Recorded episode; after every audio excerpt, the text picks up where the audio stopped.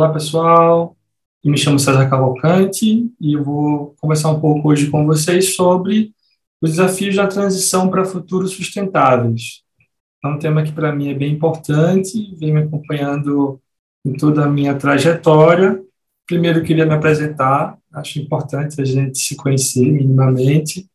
Eu sou doutorando no programa de pesquisa da UFPE, em Design, e eu pesquiso sobre esse tema, sobre transições para futuros sustentáveis. Sou mestre pela UFPE também e tenho um MBA em Branding e Inovação. Tenho uma trajetória de mercado aí de mais de 10 anos, onde eu trabalhei com vários segmentos de mercado. Uh, hoje eu atuo no mercado como designer de serviço, consultor de inovação, tendo participado de vários projetos de impacto positivo. E a conversa de hoje é através dessa perspectiva. É um tema muito abrangente. Esse tema de futuros sustentáveis é um tema que ele pode ser abordado de diversos prismas né, e lugares. E vou trazer para vocês um pouco a perspectiva de um contexto de inovação e de um contexto mais conectado à visão do design para esse processo. É, vale a pena ressaltar a todos que, que a visão do design é uma visão conectada à, à ideia de projeto, de estratégia, né, de visão de futuro e de processos para inovação. Então, primeiramente, falar de futuros. Né? Os, os futuros, uh, eu até gosto de usar a palavra no plural, realmente. Né? Não é futuro, são futuros. Os futuros possíveis são inúmeros. Né? A gente tem diversas representações aí que nos acompanham ao longo da nossa história como humanidade do que é uma visão de futuro. Né? Esse foi um tema que nos incomodou e nos fez imaginar bastante coisas aqui. É, a gente pode ver representações de, de uma lógica de cidade, né? o que é uma cidade. As cidades estavam começando, as pessoas começavam a imaginar como vão ser as cidades. A, a lógica de um paradigma de vizinhança vertical. Talvez eu pensar aí num futuro onde eu transporte aquele ambiente das casas né, para os prédios e e como seria isso, né? Até os futuros um pouco mais distópicos, vamos dizer assim, né? E a gente tem é, é, até filmes e games essa visão de um futuro um pouco mais caótico, comandado por corporações, mais escuro, né? Que, que essa ideia de você pensar em possíveis distopia é um ótimo exercício para a gente pensar em consequências também de, das ações que a gente faz hoje e, os contextos que podem acontecer. Né? As visões de futuro podem ser mais otimistas ou um pouco mais pessimistas, mas elas sempre nos acompanham. Né? E quando a gente fala sobre sustentável, ou no caso aqui, sustentáveis, futuros sustentáveis, a gente vê um presente que não é tão feliz assim. Né? É, a COP, né, que aconteceu durante todos esses anos, né, onde você, onde todo mundo se encontra, os pesquisadores políticos, né, para poder é, discutir os relatórios ambientais, os relatórios estratégicos políticos, as agendas, o que precisa ser feito, né. Isso, isso vem falhando há muito tempo, né. A gente teve aqui no Brasil é, a assinatura do protocolo de Kyoto na Rio 92, mas desde lá muita coisa não mudou e esses futuros que a gente está planejando, eles não estão conseguindo ser alcançados, né? eles estão morrendo aí. Recentemente, o relatório do IPCC né, foi uh, alarmante, mais uma vez. Né? A, gente, a gente tem a possibilidade aí de, se agirmos hoje, limitar esse aumento de temperatura do planeta até 1,6 graus centígrados, e, uh, e a gente tem um tempo bem reduzido. Né? Será que a gente vai conseguir né, limitar isso até 2100? Se a gente escolher um outro caminho, essa temperatura do planeta pode aumentar até 2,4 graus Celsius. E até meio século, até 4,4. E isso pode ser bem catastrófico. Né? Então, é, esse relatório ele é bem alarmante nesse sentido ao mesmo tempo, é, não se vê muita ação contundente acontecendo sobre isso. Né? Então esse é um é um ponto é um ponto que nos faz imaginar um futuro não tão não tão feliz assim. E, e esse futuro não tão feliz, ele não é tão futuro, né? Ele já foi futuro e, em parte, hoje ele é presente. A gente tem acompanhado, inclusive aqui em Pernambuco, onde eu falo com vocês, uma série de catástrofes naturais. Todo o Brasil aconteceu, aqui também aconteceu recentemente. É, e a gente tem visto uma série de, de evidências que esse aquecimento está tá trazendo para a gente, né? desde questões do nível do mar aumentando muito mais rápido nesses últimos três anos, é, as décadas estão cada vez é, rompendo aí barreiras de, de recorde, né? Na década mais quente, né? e a cobertura do gelo no Ártico no verão tem ficado cada vez menor, o oceano tem ficado inclusive mais ácido, deixando, deixando aí a, a assim, toda a fauna né, passível de, de risco. E, recentemente, em Recife, aqui em Pernambuco, a gente teve a, uma das maiores catástrofes da história, né, que a gente pode lembrar, e morreu muita gente, morreu mais de 100 pessoas, e tudo isso não foi apenas um desastre, também é uma questão de, de falta de estratégia, falta de execução, mas também re, re, remonta uma ideia de que cada vez mais os recordes serão batidos e isso cada vez mais vai ser normal. E a gente sempre escuta que não dava para prever, porque foi uma coisa muito atípica e tal, mas tem sido atípico sempre. Né? O normal agora é ser anormal. E aí eu vou falar um pouquinho com vocês sobre a ideia de desenvolvimento. Né? Quando a gente fala de futuros, esse já foi um futuro, mais uma, mais uma imagem de futuro que vem à cabeça da gente e que também foi pintada né, por artistas, por pessoas que estavam retratando a ideia de, de, uma realidade e uma ideia de futuro. A ideia de desenvolvimento, com o surgimento industrial, ela rompeu um, um paradigma econômico feudal, né, um paradigma econômico voltado para colheita, no modelo de sociedade é, extremamente marcado por servidão e outras questões que aqui não cabem, mas que as cidades e as indústrias, né, sobretudo a ideia de cidade industrial, né, conectada, aglomerada, e toda essa, essa estética né, de fábrica e de desenvolvimento colocada ela foi a visão de futuro e de modernidade que, que nos, nos acompanhou durante muito tempo. Né? E nessa, nessa configuração, justamente, de, de, uma, de uma lógica de construção de uma indústria, é que surge o próprio design, que vai nos acompanhar um pouco aqui.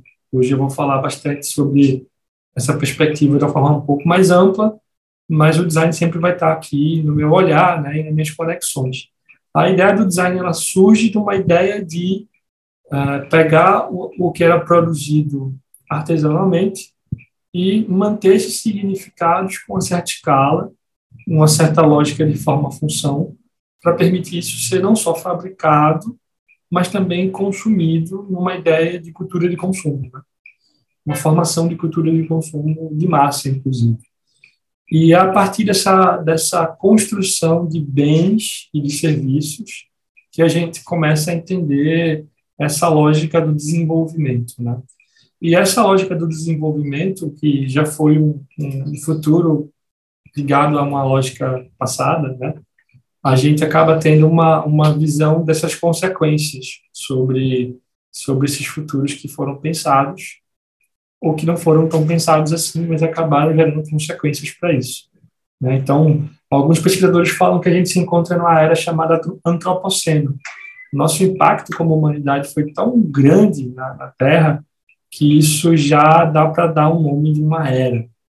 Né? E esse impacto ele foi enorme e muito conectado a, a uma visão de desenvolvimento que é, gerou consequências para a cidade, para as pessoas, para a economia, para o modo de viver, para as relações humanas, para a saúde das pessoas, para a nossa relação com a natureza. E uh, as marcas disso a gente está carregando até agora. Né? E aí essa ideia de sustentabilidade ela surge na perspectiva de equilíbrio. Né? Como eu consigo é, equilibrar uma lógica sustentável onde a gente consiga alinhar desenvolvimento e um certo cuidado com, com não só com natureza, porque sustentabilidade ela vai além disso, a gente está falando de, de, pilares econômicos, sociais, né? mas um, uma, uma organização que é, consiga dar conta de desenvolver de forma não tão agressiva para o meio, vamos assim dizer. E esses três pilares, né, eles vêm, eles vêm tentando ser alinhados para que a gente permita esse desenvolvimento acontecer. Né? E essa é uma grande questão para essa nossa conversa de hoje, assim, porque é, será que é possível? Essa é uma, é uma, é uma pergunta constante. É, o próprio design, desde a década de 80, vem trabalhando na perspectiva de, da, da relação com a indústria, com as pessoas, com os bens de consumo, e vem se perguntando como ele pode é, ajudar, no sentido de projeto, a, a mitigar, entender, ajudar a conectar e equilibrar melhor as, as relações. A ONU né, fez, criou 17 objetivos de desenvolvimento sustentável, né? são vários. E ainda ressalta-se aqui a questão de que não estamos falando só de plantar árvores, no sentido é, inocente ou raso de uma visão de sustentabilidade. A gente está falando de erradicação de pobreza, de fome, de questão da fome, em relação à agricultura sustentável, que pode ser um aliado para isso, saúde, bem-estar, qualidade, igualdade de gênero, cidades mais sustentáveis, né, indústria, inovação e infraestrutura, trabalho decente crescimento econômico, energia limpa e acessível, ação contra a mudança global do clima, vida na água, vida terrestre, paz, justiça instituições eficazes, são vários. São vários e, e desde que a ONU lançou isso, e eu acho que já faz mais de 10 anos, é, e a meta para isso é, é 2030, né?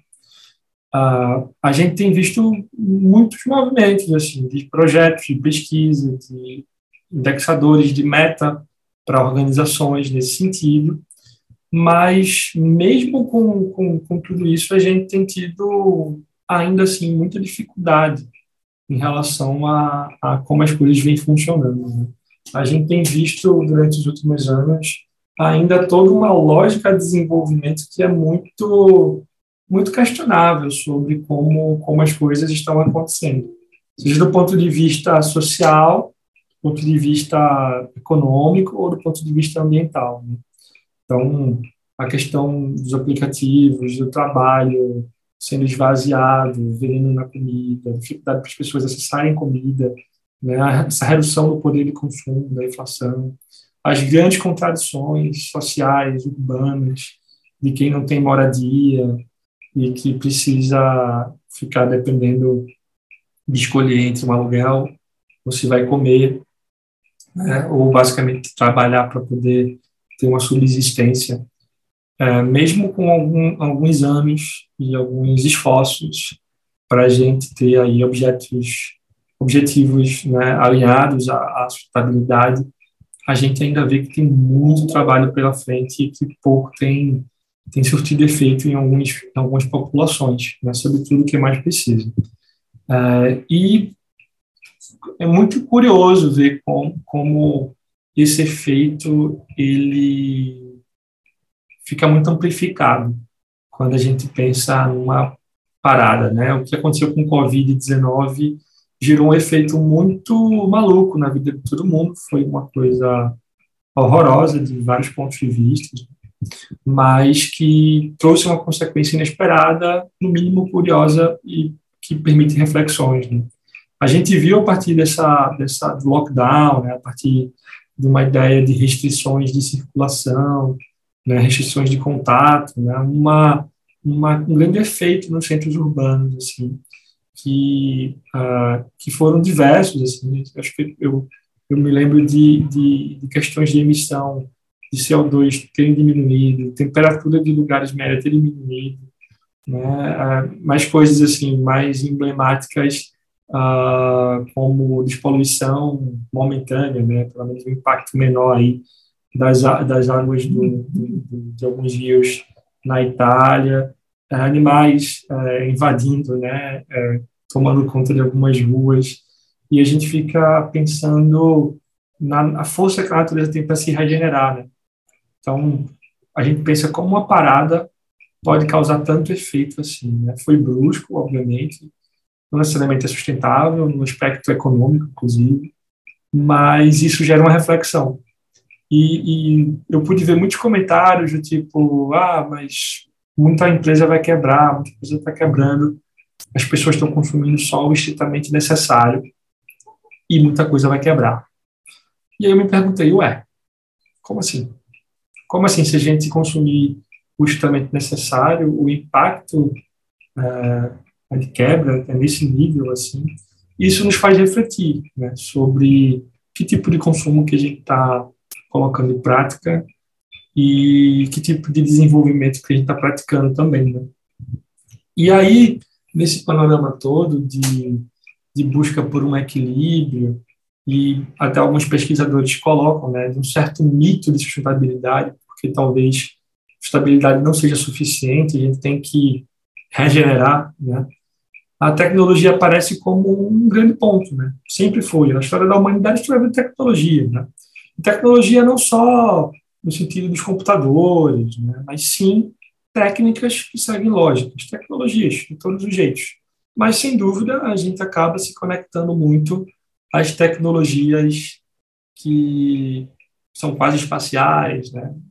A, a imagem da ideia de ir para Marte, ela veio surgindo muito forte, não só de agora, mas muito agora com o avanço tecnológico em relação à navegação aeroespacial, né? E será que ela pode nos salvar? Será que vai haver uma solução mágica que, mesmo com os governos não se comprometendo, mesmo com tudo acontecendo nesse sentido, a gente vai conseguir não necessariamente é, precisar de uma passar por uma situação pior do que já estamos passando? É, e aí, talvez sim, a gente tem algumas esperanças, né? É, tem tem diversas assim, eu trouxe aqui algumas mas tem projetos de, de alimentação que utilizam cogumelos para fazer linguiça, é, todo um trabalho, inclusive, voltado para design de alimentação, pensando em aspecto né, de você reduzir o consumo de carne. Carne essa que tem um impacto ambiental gigante, né, inclusive em água. Né, tem, tem N estratégias de, de reutilização de material, desde orgânico até plástico, para a gente fazer com impressão 3D, produções de vários tipos de objetos e infraestruturas nesse sentido. A gente vê algumas iniciativas até aqui no Recife, conectadas à, à, à regeneração, inclusive, a partir de tratamento com planta, você conseguir regenerar certas vazões de água, rios, etc. e tal. E até algumas coisas que, que a gente fica bem esperançoso, como possíveis bactérias que possam desintegrar plástico de garrafa PET um tempo infinitamente menor do que o tempo que levaria para isso. Mas, ao mesmo tempo, nem tudo é tão esperançoso assim, a gente também tem alguns medos, né? Quando a gente pensa em, em tecnologias como o carro elétrico, a gente pensa também que ainda é individual, ainda é para poucos, ainda gera trânsito, e a gente basicamente vai ter um trânsito elétrico. Né? A gente vê iniciativas como aqueles robôs da, da Boston Dynamics, né? sendo utilizados para fins militares, para poder patrulhar algumas fronteiras, e todo um problema social enorme de imigração. A gente vê uma série de aplicativos que tem uma série de problemas relacionados a emprego, relacionados à renda, a poder, à transparência, há uma série de atitudes que têm um impacto social enorme e tudo isso também tem a ver com estabilidade. Né? Então, também temos medos. Então, como é a gente pode fazer para lidar com tudo isso? Né? A gente enxerga algumas possibilidades, assim.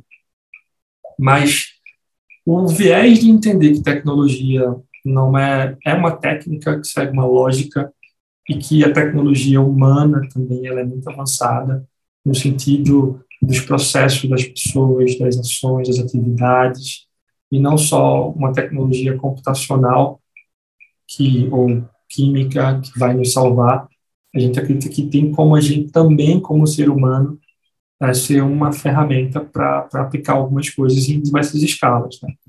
E, e para mim, isso está muito conectado com subjetividades. Não só para mim, na realidade, em primeira instância, para o Ailton Krenak, que é um filósofo indígena, foi político, é um pensador, tem livros excelentes, inclusive esse, Dez para Delphi Feminino, livro curto, que dá para trazer uma provocação muito bacana para a gente.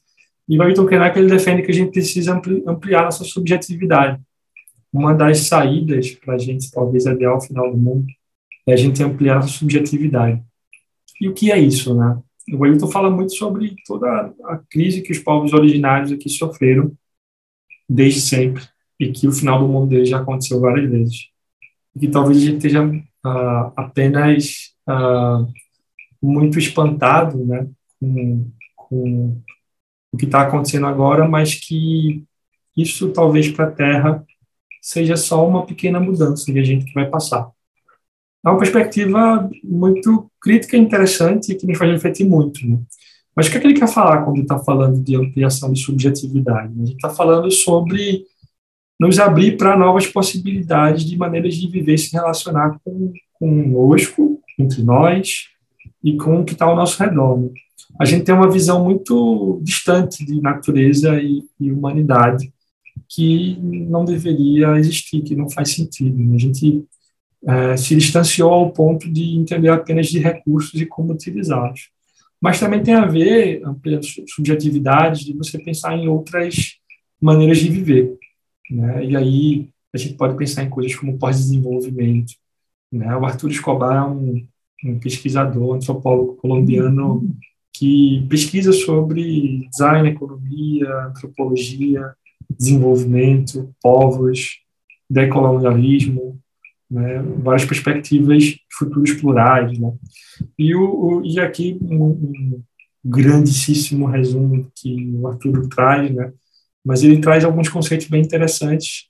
Um deles é o bem viver, né, um conceito de, inclusive, muito conectado à ideia do que o Eivon traz, muito conectado à ideia dos povos originários, que de fato tem uma relação simbiótica com a natureza e não sustentável apenas. Né? Então, a ideia de bem viver significa um equilíbrio entre natureza, humanidade e universo, do modo como a gente encara a vida do modo como a gente lida com as nossas subjetividades, com o nosso modo de organização, nosso modo de viver, nosso modo de enxergar as coisas e como a gente integra tudo isso no sentido de pensar a vida. Talvez a gente, para ampliar nossa subjetividade, precise abrir mão de alguns conceitos pré-prontos, talvez fabricados, e talvez vendidos para a gente como estilo de vida. Né? E uma outra coisa que o Arthur traz também, que é um movimento que muitos economistas estão que estudam, que teorizam sobre, né, é essa ideia do degrowth, que é uma desaceleração. E esse degrowth, ele não é só uma desaceleração no sentido de, ah, vamos ser menos produtivos, ah, vamos voltar para as cavernas, vamos ter uma, vamos todo mundo para a aldeia indígena. Não, não é isso. Aqui tem a ver com a gente entender um desenvolvimento contínuo um passo um pouco mais lento, ou muito mais lento, dependendo do que seja, onde a gente tenha o foco em outras coisas, inclusive o bem viver, o bem viver, e não apenas, por exemplo, uma ideia de escala e lucro desenfreada e sem pensar em consequências. E até algumas brincadeiras surgem, né, sobre o próprio Covid, né, aquela coisa da achatar a curva. Se a gente não conseguir achatar a curva, talvez seja muito pior, achatando a curva, a gente consegue ter mais longevidade. A ideia do The Growth é continuar a ser produtivo, é continuar caminhando num passo um pouco mais lento, mas continuamente buscando o desenvolvimento e evolução. Né? Outras coisas que podem nos ajudar a nossa subjetividade são coisas que estão ligadas a uma economia circular, ligadas a um design circular, que tem a ver com a gente olhar para a própria natureza e entender como ela funciona. Né? E a gente faz isso em relação a processos industriais, processos de fabricação, processos de serviço, onde a gente pensa em artefatos, em coisas construídas que a gente pode reutilizar, remanufaturar, reciclar, né, consertar. Na Holanda, a gente vê muitos movimentos e nas escolas ensinando como você fazer um reparo, pequenos reparos para eletrodomésticos, por exemplo, né, fones de ouvido e coisas assim que você, ao invés de descartar para comprar outro, você aprende a consertar e de repente você pode ter aí uma, uma meia-vida, uma longevidade, melhor dizendo, bem maior para aquele produto, né? E toda uma economia gira em torno disso, toda uma série de serviços permitem isso, isso acontecer em oficinas, em final de semana, uma ideia de você é, tomar um café também, participar com o seu filho, com a família, e fazer alguma coisa disso aí. Ah, tem um pensador, ou melhor, um historiador e também um pensador, chamado Rafael Cardoso, muito importante para o design. E Rafael Cardoso, no seu livro Design para o Mundo Complexo, ele coloca que a gente, mais do que reciclar, deveria ressignificar os objetos. E isso tem muito a ver com a gente pegar um, um, uma coisa e colocar em outra categoria. Um vaso sanitário meio quebrado, ele pode virar um belo arranjo de flores. Só um exemplo de, de como isso pode acontecer de forma mais pontual, mas também é, de formas mais, forma mais com escala, né? pode também ser feito a partir de, dessa parceria, desse, dessa conexão com a indústria que também tem responsabilidade por aquilo que ela produz. Né? Outros pontos que também podem nos ajudar a pensar nisso é a economia distribuída, né? o conceito de, de Jonathan, que traz a ideia de descentralizar essa lógica de produção e de criação de valor e distribuí-la. Não só descentralizar, mas também distribuí-la. Onde cada um desses pontinhos ele pode ser produtor e consumidor ao mesmo tempo. Isso tem muito a ver com a tecnologia avançando, que permite nos fazer isso, tecnologia da computação, inclusive, que nos permite nos conectarmos em rede, mas também produzir em rede e consumir em rede. A ideia do global, de você ser global e ser local ao mesmo tempo. E trabalhar e ativar essa rede conforme necessidade. E a gente viu muita dificuldade, inclusive, no, no pós-Covid ou durante o Covid, da produção mundial dependendo muito da China, inclusive e como isso impactou, né, preço, insumo e uma série de coisas. E isso daqui de economia distribuída vai muito além só de uma economia tradicional. A gente está falando de economia criativa, a gente está falando de do que movimenta hoje boa parte do nosso PIB, que são os serviços, né? Então tem muita oportunidade aqui para repensar, né? E inclusive ainda conectado a essa ideia de redes, né? E conectado à ideia do Arthur Escobar, né? De um de um futuro mais plural, de pluriversos de futuro, né, onde a gente não só tem uma perspectiva única, e sim a gente cria perspectivas e considera diferenças, e não como todo mundo como igual, a gente traz a ideia da autonomia e inovação social, que também é muito presente no trabalho do Arthur, e muito presente no trabalho do Ezio Manzini, outro pesquisador muito importante no design, que trabalha com inovação social, e essa ideia de autonomia é a ideia justamente do, do que ele chama de SLOC, né? Small, Open, Local and Connected, e pequenas coisas que conseguem atender demandas bem específicas, de forma aberta, distribuída, compartilhando ideias, tecnologias, oportunidades, onde todos ganham, que podem atuar tanto no local, mas que também podem juntos atuar no global, e, e que estão conectadas compartilhando recursos e desenvolvendo soluções. Isso tem muita chance de mudar as coisas. Ele defende isso no seu livro, e um exemplo muito forte disso é o movimento social do MTST, que é um movimento legalista, que traz uma ideia de uh, direito à moradia, mas ligado a isso, direito à alimentação, a trabalho, uma série de coisas, e que tem trabalhado usando inclusive essas lógicas para criar cozinhas solidárias por todo o país, onde a partir de colaboração alimentam muita gente e também é, plataformas digitais como Contrato Quem Luta, que conecta trabalhadores com quem precisa contratar esses trabalhadores, para além de algumas companhias grandes que vão reter aí parte desse, desse dinheiro, que vão ter seus interesses particulares, né, e não necessariamente plurais nem sociais. Né? E nessa perspectiva que até já comentei, né, de regeneração, a gente vê que não é suficiente apenas ser sustentável. A gente precisa ser regenerativo. Né? A gente precisa ser é, é, construir coisas que nos ajudem a bater aquela meta da, da descarbonização, mas que ajudem a corrigir coisas, né? não só no sentido ambiental, mas também no social e no econômico.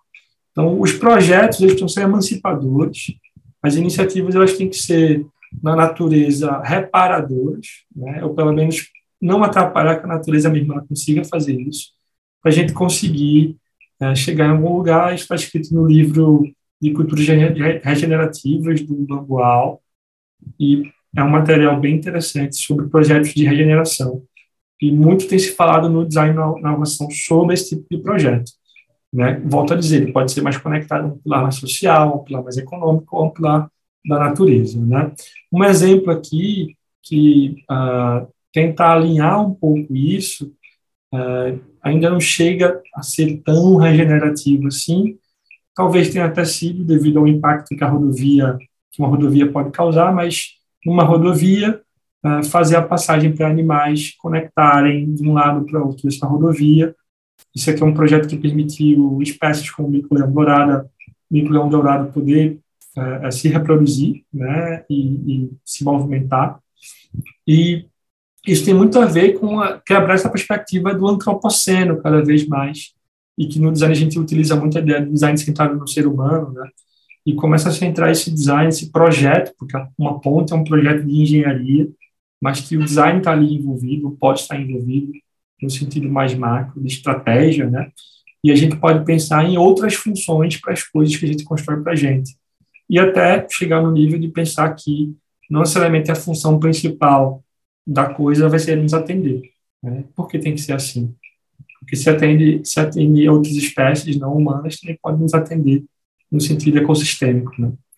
Então, é, é importante a gente sempre lembrar que os futuros são visões políticas.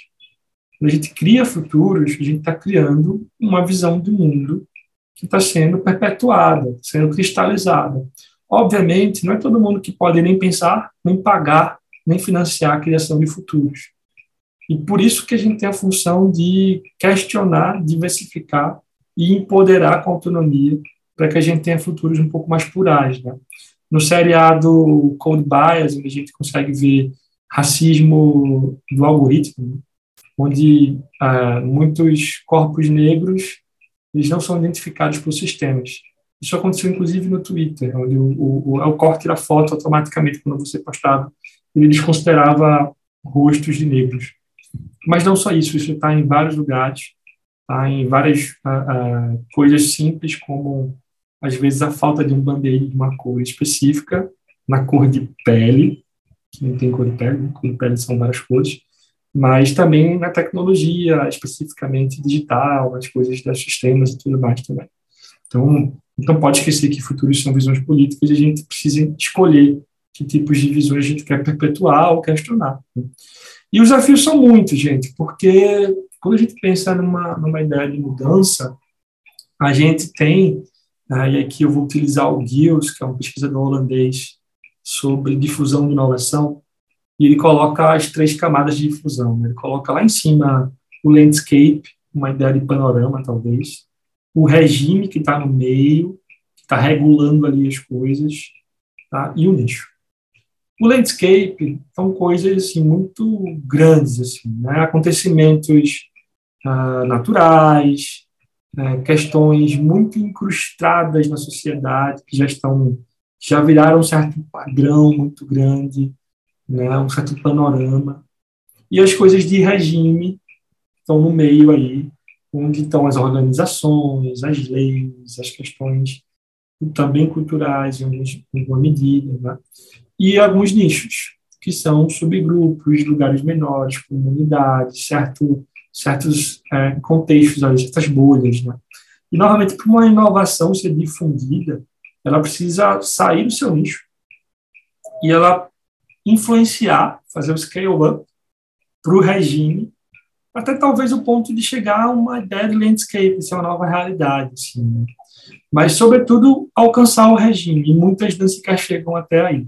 É muito comum, e aí por isso talvez a gente, quando vê aquelas ODS da ONU, e ver tanta gente que a gente conhece, talvez implantando, fazendo alguma coisa, talvez isso esteja muito ainda no nicho. a gente precisa ter projetos e ter estratégias e ter maneiras de fazer com que isso saia de certas bolhas e alcance mais pessoas. E esse é o grande desafio que a gente tem. E para isso, a gente tem que atuar como dá para a gente atuar. O problema é grande, a gente não pode simplesmente achar que é culpa toda nossa, como indivíduo. Como eu falei, tem várias estruturas e a gente precisa entender como é que a gente pode atuar, seja na comunidade, seja participando de movimentos sociais, como ONGs, ou como outras frentes de movimentos sociais, como o próprio MTST, né? as empresas que têm uma grande influência sobre impacto em consumo, impacto no funcionamento das coisas, podem financiar projetos, o governo que está no landscape, que está ali entre o landscape e o regime, muitas vezes colocando leis, colocando questões que, se ele determinar, vai acontecer, aquela coisa de vai mudar o padrão da tomada, vai acontecer gente tem que cobrar, a gente tem que dialogar, né? E a pesquisa de desenvolvimento, né, que vai alimentar, embasar e questionar e criticar e inspirar tudo isso. O que a gente não pode ficar pensando é que, ah, eu vou desligar meu chuveiro aqui e vai resolver, fazer a minha parte. O impacto do nosso banho é de 10% na, no impacto da água como tudo que é utilizado. Não é suficiente. Não é suficiente mesmo. Né? Então, é, acho que é importante a gente se conscientizar é importante a gente ter hábitos saudáveis e trabalhar isso no nosso dia a dia, no nosso entorno, mas é importante a gente entender como a gente pode impactar mais, né, seja através de qualquer um desses caminhos daqui. Também um outro ponto fundamental para a gente poder pensar nesse contexto é pensar em transições. Também é uma disciplina que está super em alta há, há mais de 10 anos no design, que é o design de transição, que é uma lógica que ninguém só do design vem do campo da estratégia como um todo, que é uma lógica de você pensar que você não pode simplesmente sair do ponto A para um ponto Z. Né? Você precisa ter pontos intermediários. E isso pode ser projetado, isso pode ser desenhado, projetado. Então, para poder fazer uma transição, eu preciso mapear e envolver os atores todos que estão ali ao redor.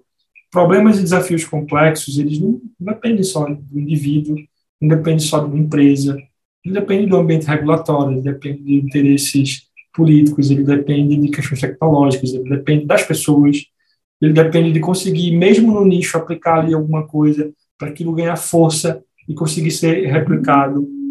Então, tudo isso é super importante para a gente conseguir saber onde a gente quer chegar, buscar certas visões de futuro, explorar essa visão de futuro, onde a gente quer chegar, futuros preferencialmente mais plurais e mais diversos e, e, e sustentáveis né? mas também é, entender como esses atores juntos podem ver esse futuro e que coisas em comum a gente pode pactuar para definir uma agenda de projetos.